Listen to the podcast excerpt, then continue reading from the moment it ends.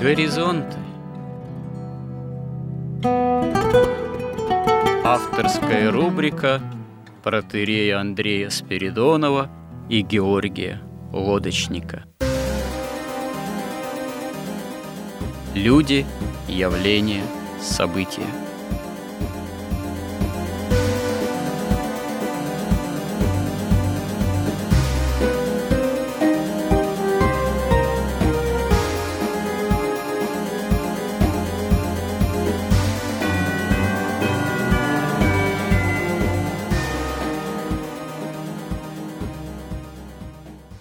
Добрый день, уважаемые радиослушатели. В эфире радио «Благовещение» и в нашей постоянной рубрике «Горизонты» я, протерей Андрей Спиридонов, и мой добрый собеседник Георгий Водочник. Продолжаем внутри этих самых наших горизонтов цикл, скажем так, постижения истории. История как промысел Божий. Цикл этот, можно сказать, заявил о себе по причине другого цикла бывшего о смысле жизни, потому что разговор о смысле жизни, он, можно сказать, с некоторой необходимостью перелился в разговор о смысле истории. Ну, о многих общих вещах в понимании истории мы уже успели поговорить, коснуться проблематики вообще понимания времени, тоже по-своему неисчерпаемой потому что время есть некая тайна нашего бытия, одна из основных констант, такая действительно таинственная, текучая, и само восприятие, что есть время, тоже, мы об этом говорили, меняется от эпохи к эпохе, и согласно меняющейся научной картине мира, ну и по другим, видимо, причинам. Поговорили мы тоже, в общем, о некоторых особенностях хронологии, календарей общепринятых, имеющих место быть. И постарались в прошлой беседе, конечно, максимально кратко очертить некие общие контуры мировой истории вот, человечества, которое в обозримом прошлом берет начало с грехопадения прародителей Адама и Евы, а в будущем имеет свой финал – второе пришествие Христова, всеобщее воскресение из мертвых и уже новая земля и новое небо, где и времени-то не будет, как клянется ангел в апокалипсисе. И, и, наверное, если можно будет говорить об истории, будет совсем какая-то другая история, а скорее всего и история вот как какого-то линейного развития, которую можно как-то измерить каким-то календарем. А календарь вообще достаточно несовершенный инструмент, в чем мы тоже убеждаемся. Вот, наверное, уже такой необходимости это в таком календаре в условиях новой земли и нового неба может и не быть. Теперь мы, собственно говоря, обращаемся к самому началу истории, к сотворению мира из ничего, к самой первой главе Откровения Божьего – к самой первой главе Библии, книги «Бытия». Вот, но прежде чем действительно уже взяться за рассмотрение о том, как, собственно, Библия свидетельствует о происхождении творения мира, довольно важная и сложная тема, мы должны еще упомянуть о тех языках, на которых э, до нас, собственно говоря, откровение Божие дошло.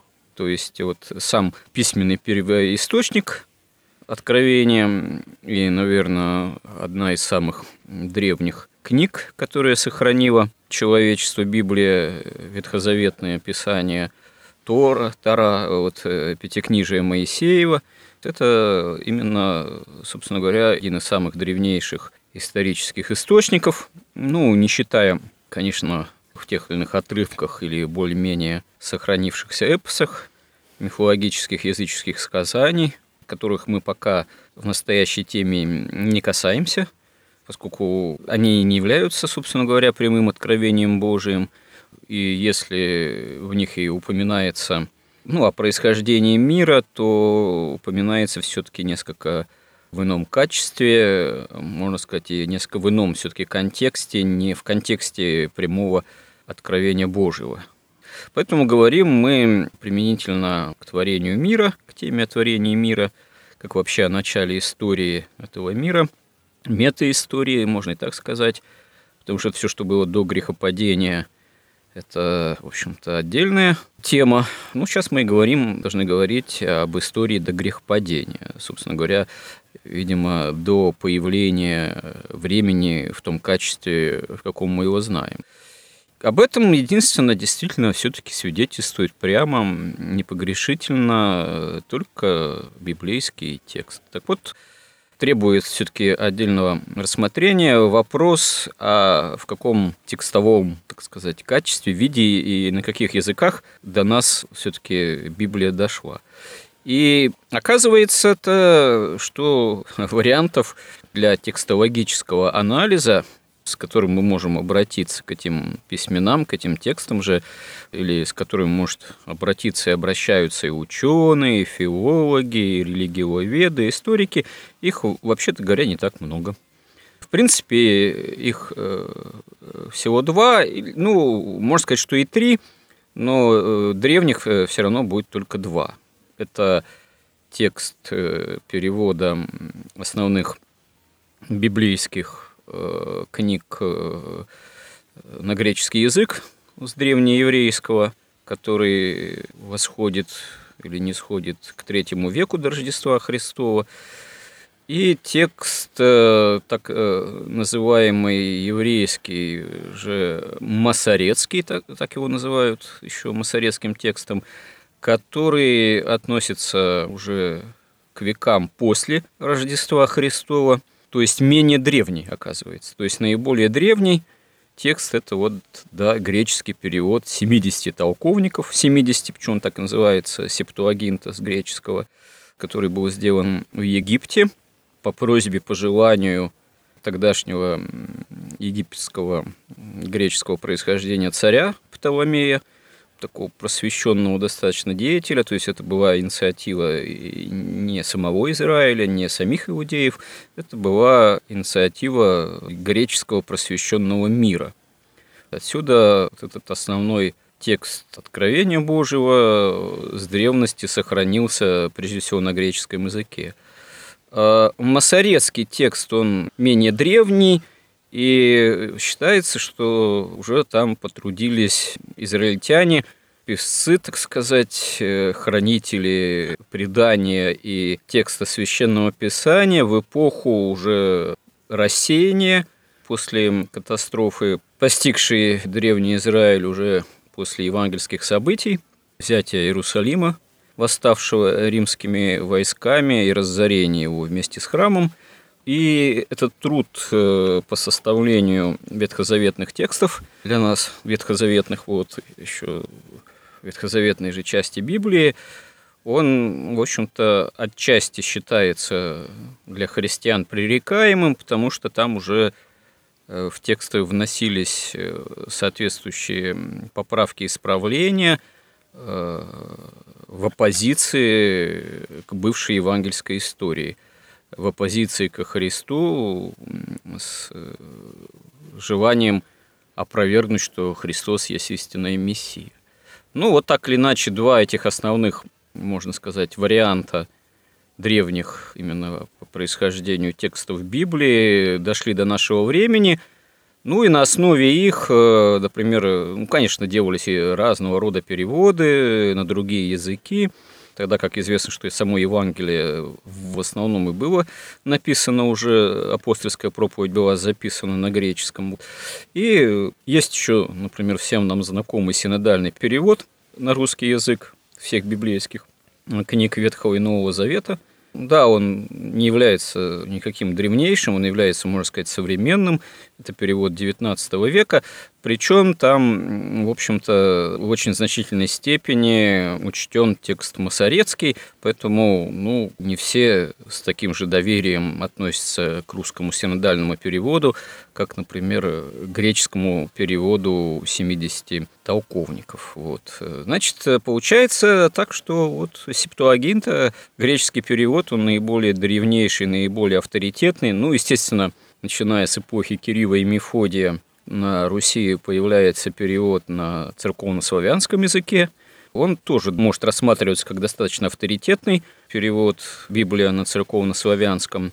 Конечно, кому удобно этим переводом пользоваться. Но достаточно он является авторитетным по одной простой причине, что, в принципе, он сделан как смысловой, такой грамматический в каком-то смысле слепок э, с греческого перевода от э, септуагинты. То есть он в смысловом отношении гораздо ближе к септуагинте, чем русский перевод синодальный XIX века, поскольку он именно больше сделан с прицелом на масоретский вариант Библии, ну, что касается, опять же, ветхозаветных текстов.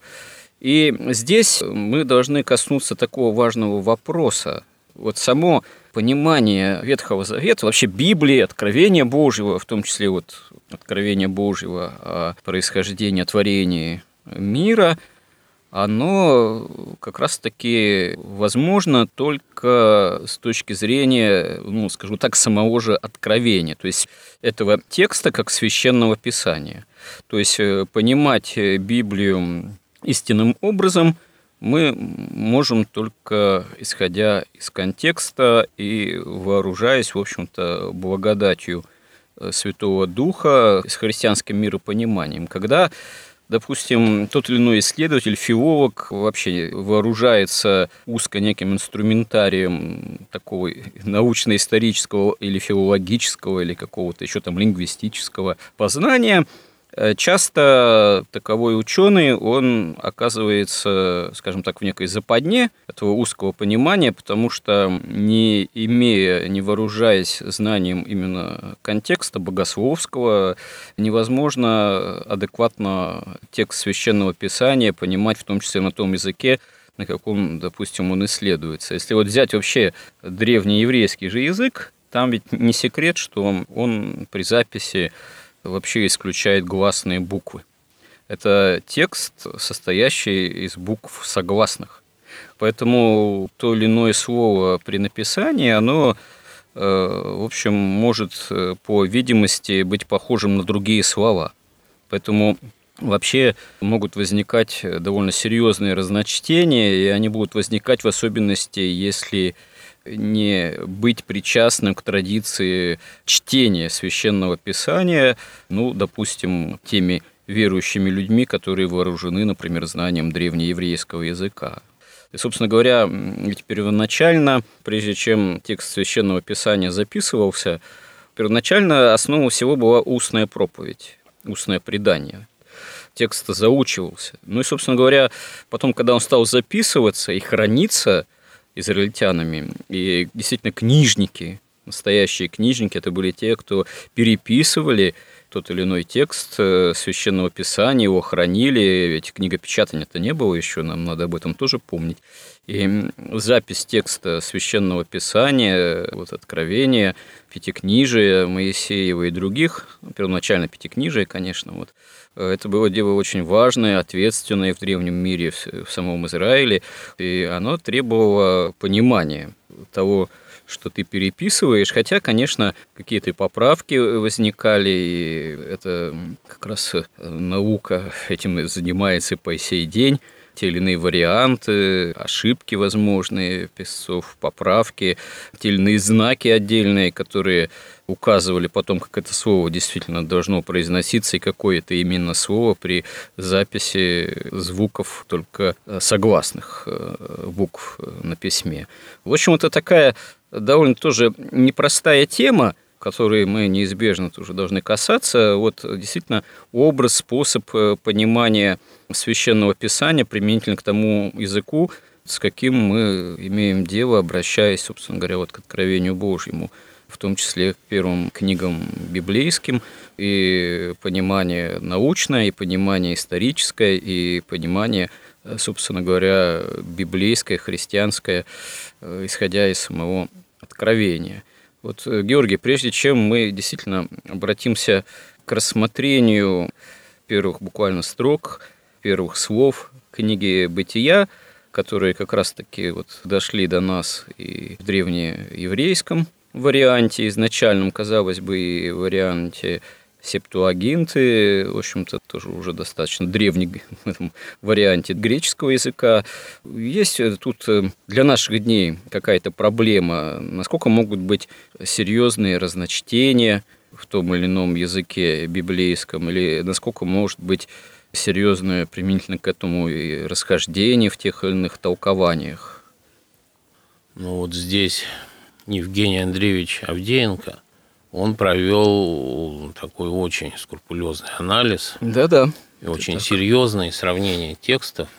И поэтому я предлагаю, ну, в первую очередь, опираться на его исследования. Конечно. В том числе всю вот эту этимологию он прослеживает, он хорошо знал языки, и древнегреческий, и древнееврейский. Поэтому мы как бы, я думаю, во-первых, ну, не сможем повторить весь этот труд. Это заняло бы какое-то невероятное время. А он подготовил совершенно замечательный, на мой взгляд, анализ. При этом он опирается, мы просто видим по тексту, и на апостолов, и на апостола Павла прежде всего, и на святых отцов. Ну, в первую очередь, конечно, это Василий Великий, Иоанн Златоуст, Григорий Богослов, Дионисий Арепагит, Максим Исповедник, Иоанн Дамаскин, Григорий Палама, вплоть до Игнатия Бринчанинова. То есть это такой уже интегральный, что ли, труд. Это традиция уже толкования. Это да, это традиция, при этом Евгений Авдеенко, он как бы изложил это нашим языком. Вот уже не просто русским языком современным, а он изложил это в такой уже парадигме нашего сознания, такой более ближе к научному методу познания. Но первое, что он как раз объясняет, в чем отличие вообще этих двух текстов и как они произошли, вы уже кратко это затронули. Но я хотел бы добавить, что да, во-первых, и уже научно, в общем-то, доказано, что вот этот текст перевода 70 толковников, по преданию их было 72, их пригласил из Израиля Александрийский царь, вот Птоломей III, и они делали этот перевод, и сделали они его в третьем веке до Рождества Христова. Что касается масоретского текста, то само слово «масара», оно переводится как тоже предание. Традиция, оно тоже восходит к очень древнему тексту, но вот вы тоже правильно заметили, что там в основном текст писался одними согласными, и древнееврейский язык позволяет ну, очень подвижен в этом смысле, там очень много можно разночтений возникает, да, как это потом делать, э, когда прибавляются гласные. Вот, и огласовка была сделана вот по оценкам тоже ученых, это примерно в седьмом веке нашей эры, когда появился более-менее какой-то понятный единый устойчивый текст, вот масорецкий. Но те тексты, которые дошли до нас, масорецкий текст, самый древний – это 10-11 век. Те тексты, которые дошли у нас Септуагинты – это 4-5 век. Они на 500-600 лет старше, чем масорецкие тексты. И тут есть одна деталь, и Евгений Авдеенко, он ее выделяет, что вот древнегреческий текст, он был написан до Христа и до распятия Христа. А советский текст был написан уже, нагласовка даже была сделана в раннем Средневековье. То есть это уже там через шесть веков, практически через 600 лет после распятия. И вот мы должны вспомнить, что, как писал Лев Тихомиров, что еще во время Вавилонского плена евреи ознакомились там вот с этой магическим знанием, которое еще было до Вавилонского столпотворения у человечества. И это знание было в основном магическим. И вот с того самого времени, уже даже вернувшись в Израиль, а многие остались просто там жить, в Вавилоне, вернувшись в Израиль, они уже трактовали тексты, которые были им доступны, Библии, и Тору, и Талмуд, они уже трактовали, исходя вот из тех знаний магических, которые они получили в Вавилоне. В результате у них появилось тоже тайное учение Каббала, которое было даже запрещено говорить непосвященным под страхом смертной казни – и после уже распятия Иисуса Христа, конечно, они фактически начали трактовать Библию с той точки зрения, что настоящий Мессия еще не пришел.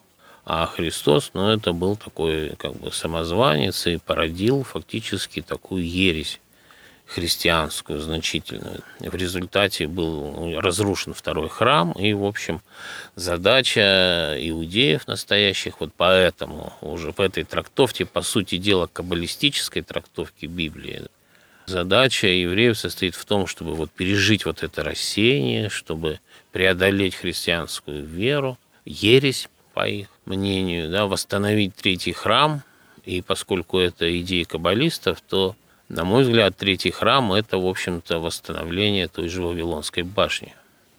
Ну, не в прямом смысле. Ну, не в ну, во-первых, Вавилонская башня, ведь она тоже была же, это же не строение каменное, это магическое знание – Подождите, ну да, наверное, можно так толковать, что Вавилонская башня – это в символическом смысле, да, это попытка овладеть неким знанием, в противовес, можно сказать, Богу, зайти на небо таким образом. Вот, на небо не обязательно в таком вертикальном измерении, вот только. Но, в принципе же, общее это понимание все равно это некое строительство, в том числе и башни, так сказать. Недаром же башня называется Вавилонская башня, а не просто там какое-то тайное вавилонское знание. Тут, наверное, и то, и другое понимание, оно, в общем-то, имеет право на существование.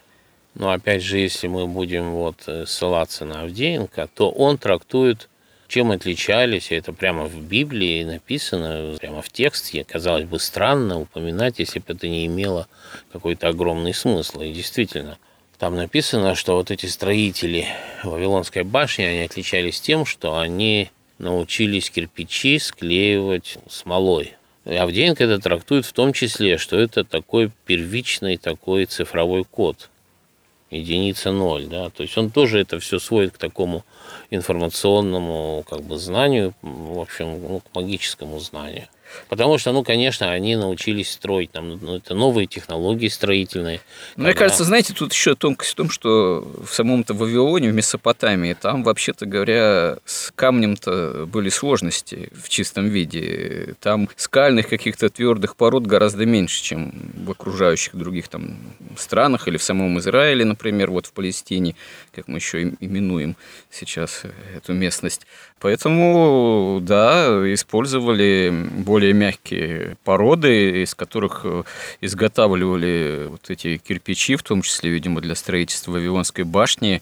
Действительно, эти кирпичи, применительно к ним, там и какая-то могла смола использоваться. Поэтому тут, опять же, к этому толкованию Авдеенко может быть толкование и более такое естественное. Потом, со своей стороны, замечу, что при всем уважении к Авдеенко, покойному рабу Божьему, Евгению, он пока э, еще не прославлен как святой, вообще, так сказать. Его э, толкования, при всем, опять же, уважении к нему, они еще церкви, так сказать, не опробированы, что ли. Рецепции такой церковной нет, чтобы объявить их равноценными святоотеческим. Это одно из мнений достаточно выдающегося и современного нам исследователя, лектора, популяризатора христианина, но в каких-то вещах нужно к нему относиться именно как к частному богословскому мнению, а еще далеко не общепринятому церковному учению. Ну да, но дело в том, что, на мой взгляд, если бы вот эти строители Вавилона просто-напросто строили очень высокую башню, ну и что, и зачем нужно было устраивать тогда рассеяние народов? Ну, построили бы они, ну, ну сколько, километр бы пусть построили чтобы это было. Это не было бы каким-то таким э, моментом полного изменения истории, да, когда кончается один этап истории, начинается другой. И потом ну, принципиально другой, когда сменяется эпоха знания, но это уже тоже, это уже моя как бы трактовка да, на эпоху веры.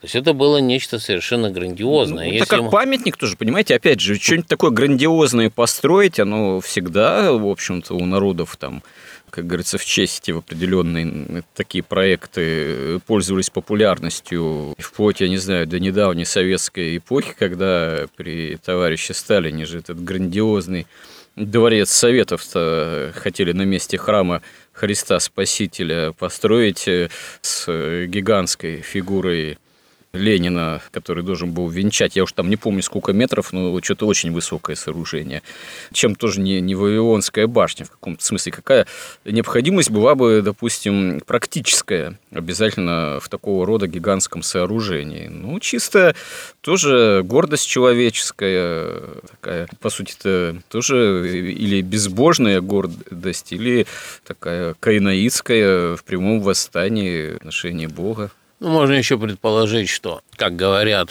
например, египетские пирамиды, они имеют не только ну, такой ритуальный смысл, да, но еще и какой-то такой магический, который получают каким-то образом энергию из космоса. Может быть, эта башня была каким-то тоже исключительным магическим инструментом.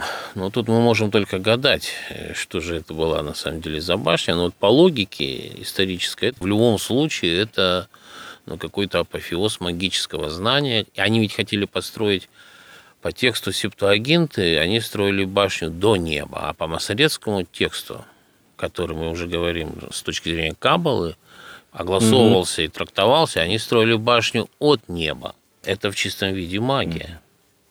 Ну, конечно, нет, магия, безусловно, еще бы в Вавилоне, и как же тут, без магии, без тайного знания, понятно. Вот, ну, ну, даже есть предположение, что и тогда, это знание тогда было даже и не тайным. Вот к чему хотел бы я вернуться, что вот главное отличие в результате перевода масоретского текста из септоагинты, они отличаются вот в чем. Во-первых, отличается хронология – и чем дальше вглубь веков, тем серьезнее отличия по хронологически. Э, Септуагинта и Масорецкого. Да, в Масорецком тексте, Текст. вот, например, этот этап Каина. То есть вот время этап... существования цивилизации Каина, Каина она... с точки зрения Масорецкой э, занимает э, меньшую хронологию? Ну да, почти в два раза, ну там раза в а полтора. А почему так? Почему так? Вот я, честно говоря, не могу сказать. Mm-hmm. По крайней мере, вот с общей логики, если мы смотрим, дальше то же самое происходит с Ноем. Тоже там как бы и возраст Ноя, и период Ноя, он тоже как бы укорочен. Потом самое большое отличие – это когда родился Авраам. По масорецкому тексту и по иудейской традиции он родился за 48 лет до столпотворения.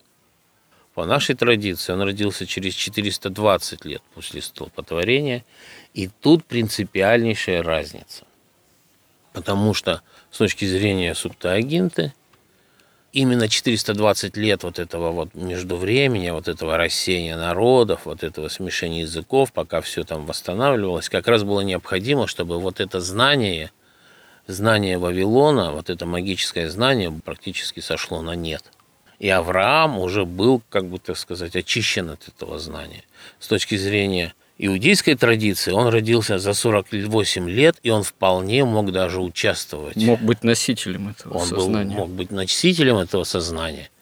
И он даже мог участвовать в этом каким-то образом. Но тут он же все равно бежит из Хаудея, из Вавилона он по повелению Божьему, да. Но тут дело в том, что, во-первых, это действительно Каббалисты сами ведут свою историю от того древнего знания. Мало того, они Библию трактуют, саму Тору, что вот сами еврейские буквы, их тоже 22 буквы, как 22 великих аркана, так сказать, 22 тайны, 22 первых первопринципа, наивысших, по которым устроено все мироздание, они сами ведут свою как бы историю вот от этого еще вообще даже от Каина и даже от сатаны и от Вавилона. Они сами ведут, и они, конечно, говорят, что прямо в Библии это все написано, потому что если брать буквы, они имеют разные, во-первых, смысловое значение, цифровое значение и чисто, так сказать, орнаментное, как бы иерографическое значение. И вот комбинируя эти смыслы, они трактуют уже текст Ветхого Завета с точки зрения Каббалы. И поэтому, конечно, они должны сказать, что посмотрите, вот он Авраам, его выбрал Бог, избрал для производства от него еврейского народа именно потому, что он сохранял вот это знание. То есть это вот совершенно принципиальная разница в этих двух подходах. И если мы потом ну, будем начитать, допустим, или кто-то захочет читать все-таки вот, собственно, текст Авдеенко, то там везде заметно, что очень большая разница. Изменения касаются, во-первых, Каина. они как бы незначительные, они в тех рамках, в которых позволительно, там не вообще придумано не вещь что, да, но во сколько позволительно за счет огласовки изменить смысл текста. Оправдать Каину, что ли, в большей ну, степени? Он, он, он, да, он значительно оправдывается. Ну да, ну да. Вот она каверза-то какая. Вторая каверза, что Ной тоже, в общем-то, сохраняет что-то от Каина. Да? То есть они вот проводят эту постоянную линию, что вот еще от Каина прошло вот это как бы знание mm-hmm. или там... То есть они хотят утвердить, что Ной, он еще является одновременно каким-то преемником и Каина тоже? Ну, понимаете, знаний вот с Ноем это уже совсем бой, ну, просто за счет только хронологии, да, mm-hmm. каким-то образом она позволяет провести вот эту линию, значит, от Каина до Авраама. Ну, конечно, Каин, он там, конечно, брата он убил, он там с сатаной, в общем-то, какие-то дела имел, но, собственно, и сами каббалисты с сатаной имеют дело, потому что, ну, он вообще открыл им знания первично тем людям еще Каина. Сами каббалисты являются в этом смысле преемниками Каина наследниками да, Каина. Да, да, да, да, мы уже говорили, ну, да. вся это эзотерическое знание, они прямо говорят, что это знание открыто сатаной. Но вот и когда вы говорили, например, откуда мы сейчас, ну вот как вот там лингвисты узнают смысл Библии, они его никогда не узнают, смысл Библии, лингвисты. Как человек получает настоящее подлинное знание, вот мы как раз можем узнать, уже рассматривая ну, вот эти пять строчек творения первого дня. Да. Там всего пять строчек, но обсуждать их, конечно, можно очень долго, потому что там абсолютно такой безграничный смысл, и в том числе отличие от того прежнего знания, потому что Библия, она, во-первых, вот это знание, которое Моисей открыл людям, да, которое он получил на горе Синай, оно несравнимо, во-первых, тоньше. Оно при этом исключает магию. Да? Наоборот, оно осуждает магию, как то, что совершенно противно Богу. И, соответственно, магия, она абсолютно враждебна Библии вот в нашем понимании. Потому что там уже идет речь об отношении личностей. Да? Там совершенно другое представление о знании, хотя и в Кабале оно, в общем-то, вполне адекватно изображается. Поэтому мы можем, в принципе, приступать уже собственно, к первому дню ну, Тут э, надо подытожить. Э, собственно говоря, я не знаю, имеет ли смысл в данном сюжете уже браться за рассмотрение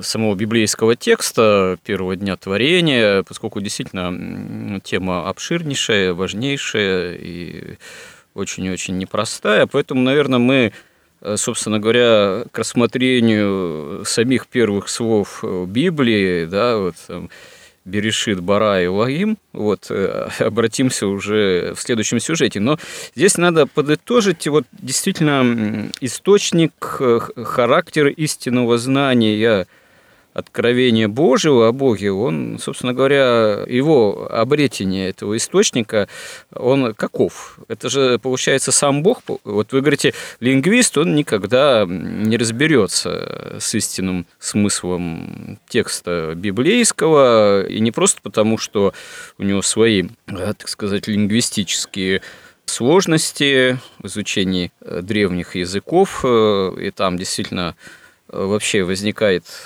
большая такая вариативность, с одной стороны, как может пониматься то или иное слово, то в контексте той или иной фразы, та или иная фраза, вот. А с другой стороны, такому вот, говорится, профессионалу узкозаточенному лингвисту, обычно даже не только лингвисту, а каким-то еще и сопутствующим, близколежащим, так сказать, специальностям, специализации исторической или филологической, которые могут обращаться вот к текстам древним, в том числе библейским.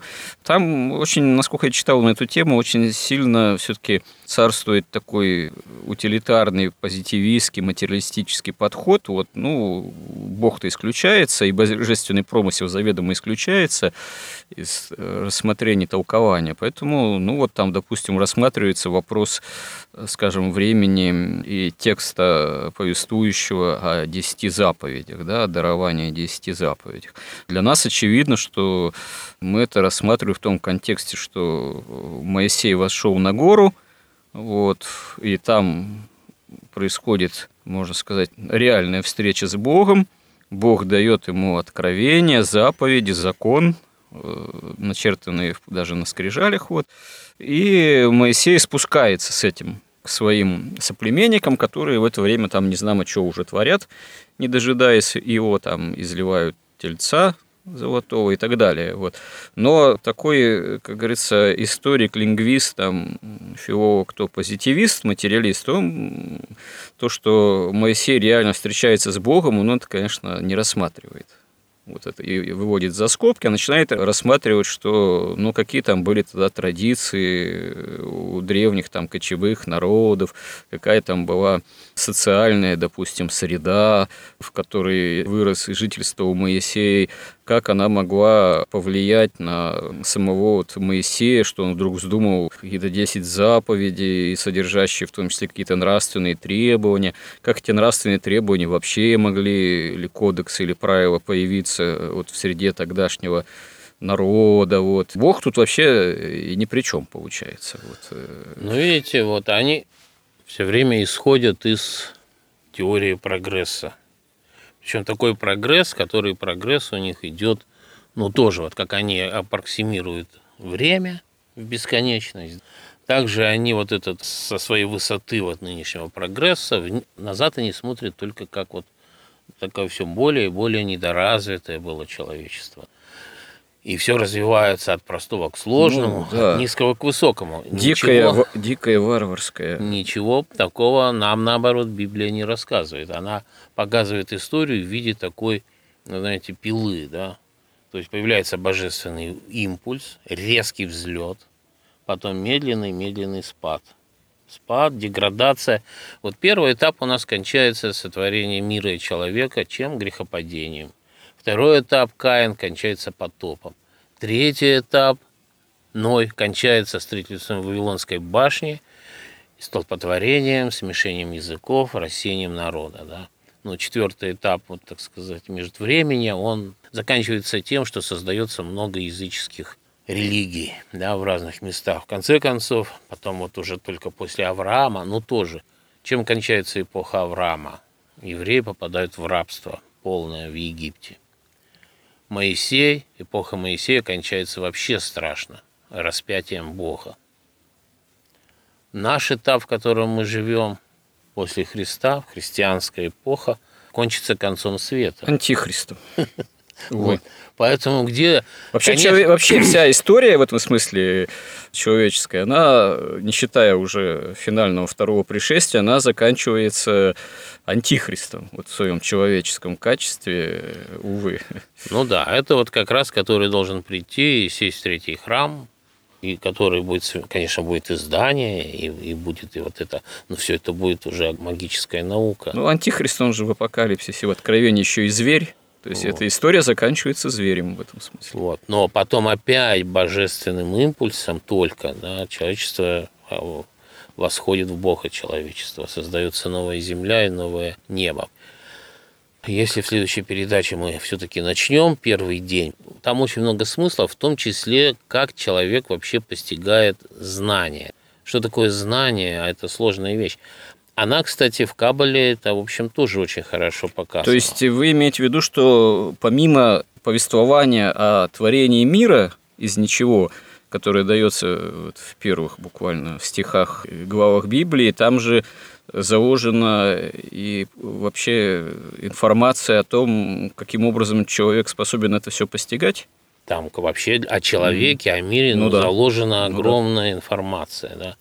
Даже вот потом, я забыл, кто из святых писал, что если вы понимаете славу Христа распятого и воскресшего, то вы понимаете славу первого дня творения. Ну да. Угу. То есть там очень много, просто не хотелось бы уже так обрывками ну, да. Ну, это очень важная мысль, что вот сам текст библейский, сам текст книги «Бытия», сами стихи этой книги явления откровения Божьего, они нам повествуют не только о самых древнейших событиях, э, вот, о смысле э, древности седой очень и глубокой, но и повествует и вообще о мире, в том числе и о современном мире, и о человеке, и о образе бытия не только древнего, но и современного человека, нас с вами – ну, вот как раз святые, и они Да-да. и ссылают, они и говорят, что почему Бог творил семь дней. Ну, это вот и Василий Великий, и Иоанн Златоуст, и на них тоже и ссылается Авдеенко. Почему он за шесть дней творил, и вообще семь дней у него, почему не сразу, он же мог и сразу все создать. Они говорят, что он это делал по милосердию к человеку, что вот в этом шестичастном или семичастном творении как раз раскрывалась как бы и суть и вообще мироздания и человека, чтобы человек мог понять и себя, и мир, в котором ну, да. он живет. То есть такой образ и такая продолжительность творения ради самого же человека, Богом устроенный, да, она так получается. Ну, понимаете, продолжительности тут вообще речи нет.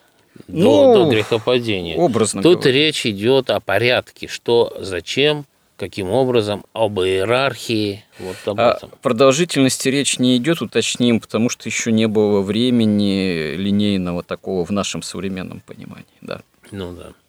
Ну хорошо, спасибо за этот разговор. Вот вооружаясь этой последней важной мыслью, что сама возможность понимания, знания окружающего мира нами – познание его, она уже, об этом уже повествуется в самых первых стихах, строках э, книги «Бытия». Мы стараемся в следующих сюжетах э, наших горизонтов обо всем этом с Божьей помощью э, поговорить. Храни Господь. Горизонт на радио Благовещение.